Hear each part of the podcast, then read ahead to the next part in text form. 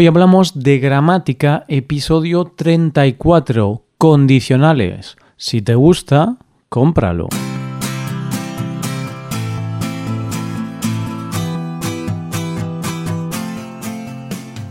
Bienvenido a Hoy Hablamos de Gramática, el podcast para aprender gramática del español cada semana. Ya lo sabes, publicamos nuestro podcast cada miércoles. Puedes escucharlo en iTunes, en Android o en nuestra página web Recuerda que en nuestra web puedes revisar la transcripción, hacer ejercicios con soluciones y disfrutar de atención personalizada por email. Estas ventajas están disponibles para los suscriptores premium. Hazte suscriptor premium en hoyhablamos.com. Hola queridos oyentes, ¿qué tal? ¿Preparados para gramática? Seguro que sí.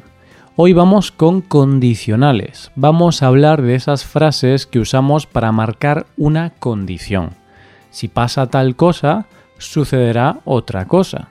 Hay diferentes estructuras para expresar condiciones en español y hoy las veremos todas. Hoy hablamos de los condicionales.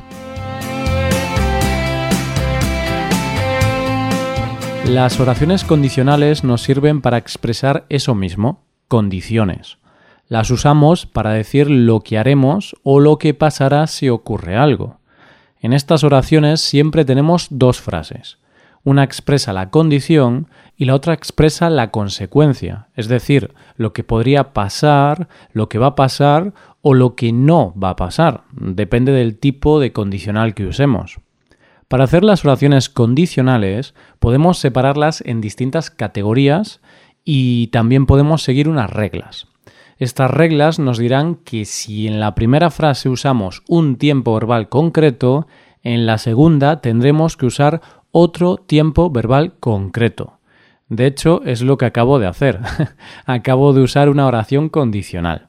Vale, otra cosa importante que debemos saber es que las oraciones condicionales empiezan con la conjunción sí. Y también ten en cuenta que ese sí no lleva tilde, porque cuando sí es conjunción se escribe sin tilde.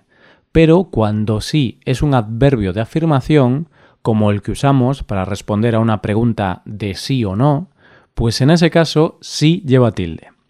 Las oraciones condicionales podemos separarlas en dos grupos según el tipo de condición que expresan. El primer grupo serían aquellas oraciones que expresan condiciones posibles de presente o futuro, es decir, son cosas que podrían pasar y que seguramente pasarán. Quizá sí, quizá no, pero la probabilidad existe, son condiciones reales. El segundo grupo son las oraciones que expresan condiciones imaginarias, improbables o directamente irreales, es decir, hablan de cosas que es casi imposible que ocurran o de situaciones inventadas, de situaciones imaginarias que no son reales. Venga, vamos ahora a entrar en materia y vamos con el primer grupo de condicionales, las condicionales que hablan de condiciones reales y posibles. Sí más presente de indicativo más presente de indicativo. En esta empresa, si llegas tarde, te despiden. Si me hablas así, no te hablo más. Normalmente se usa la condicional con presente indicativo cuando hablamos de algo que ocurrirá casi en el 100% de los casos, de algo que es casi imposible que no ocurra o si hablamos de una condición general, como si llueve, no salgo de casa. Sí más presente de indicativo más futuro simple de indicativo. Si vienes a mi casa, te prepararé comida muy rica. Si nos ayudan, llegaremos al objetivo en menos tiempo. Este es el condicional más típico y más usado. Se usa casi siempre que queremos hablar de una consecuencia probable y real, en muchas ocasiones este condicional y el anterior son intercambiables, es decir, muchas veces podemos expresar la consecuencia con futuro o con presente. Sí más presente de indicativo más imperativo. Si quieres más dinero, trabaja más duro. Si vais al supermercado, comprad pan y leche. Usamos el condicional con imperativo cuando esa condición implica una orden, sugerencia o petición. Y aunque en todos los ejemplos pongo la condición antes de la consecuencia, en realidad también puede alterarse el orden y poner la condición con sí al final. Por ejemplo, puedo decir, trabaja más duro si quieres más dinero. O llegaremos al objetivo en menos tiempo si nos ayudan. Usualmente suena mejor decir primero la condición y después la consecuencia, pero dependerá del contexto y de la oración, claro. Bien, pues estas serán las condiciones reales, probables, cosas que se basan en la realidad y pueden suceder si se dan las condiciones que decimos. Ahora vamos a hablar de esas condiciones que no son reales, que son imaginarias o altamente improbables. Si más pretérito imperfecto de subjuntivo más condicional simple. Si estudiaras más, no suspenderías tantas asignaturas. Esta es la frase que les digo a mis primos que suspenden muchas asignaturas. Y claro, esta es una condición improbable o imposible. Por eso uso el subjuntivo, porque sé que es casi imposible que lo hagan. Yo podría decirle a mi primo, si estudias más, no suspenderás tantas asignaturas. Pero al usar el condicional con subjuntivo, indico que lo veo como poco probable ya. Si te levantases temprano, serías mucho más productivo.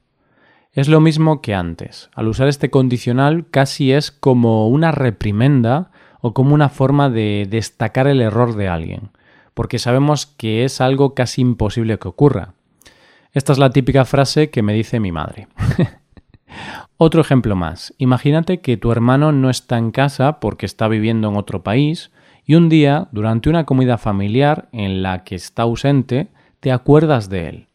Si Martín estuviese aquí, seguro que se lo pasaría genial. Es una condición imposible porque él no vive en el país y no puede acudir a la comida. Por eso usamos el subjuntivo. Si más pretérito plus perfecto de subjuntivo más condicional simple o condicional compuesto. Si hubiera estudiado más, ahora estaría en la playa y no estaría estudiando. Esto es lo que dices si te arrepientes por no haber estudiado lo suficiente y, debido a ello, tienes que estudiar los meses de vacaciones durante el verano para presentarte a los exámenes de septiembre.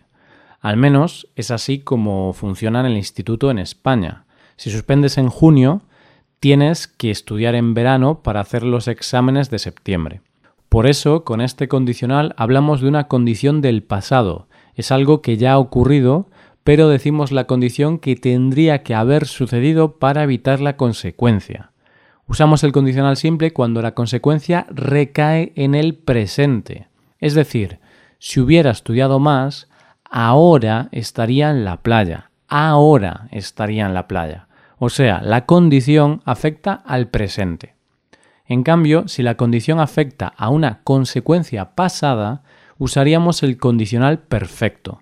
Por ejemplo, si hubiera estudiado para el examen, habría aprobado el examen.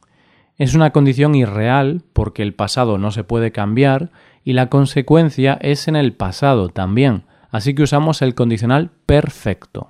En este segundo grupo, el de las condiciones irreales o improbables, si te has fijado, utilizamos el subjuntivo. Poco a poco en este podcast comenzaremos a ver el subjuntivo, ese gran enemigo de los estudiantes de español. Pero iremos pasito a pasito. Por ahora lo importante es que sepas que existe el subjuntivo y que se utiliza en estas oraciones condicionales. En el futuro ya hablaremos de más usos del subjuntivo porque hay muchos y es un tema denso que hay que ir viendo tranquilamente. Y esto es todo por hoy. Estudiad bien esto porque la semana que viene vamos a tener un episodio de práctica de todos estos casos. Vamos a ver más frases condicionales y a explicarlas. Porque hoy he explicado todos estos conceptos en poco tiempo y va a estar bien poner más ejemplos la semana que viene. Ahora vete a nuestra web y haz los ejercicios con soluciones para practicar y aprender esta gramática. Para acceder a este contenido tienes que ser suscriptor premium. Si te haces suscriptor premium tendrás acceso a muchas ventajas. Podrás ver la transcripción y los ejercicios de este podcast, podrás hacer preguntas y recibirás atención individualizada por email. Hazte suscriptor premium en hoyhablamos.com. Y aquí acabamos. Muchas gracias por escucharnos. Nos vemos el próximo miércoles. Pasa un buen día. Hasta la próxima.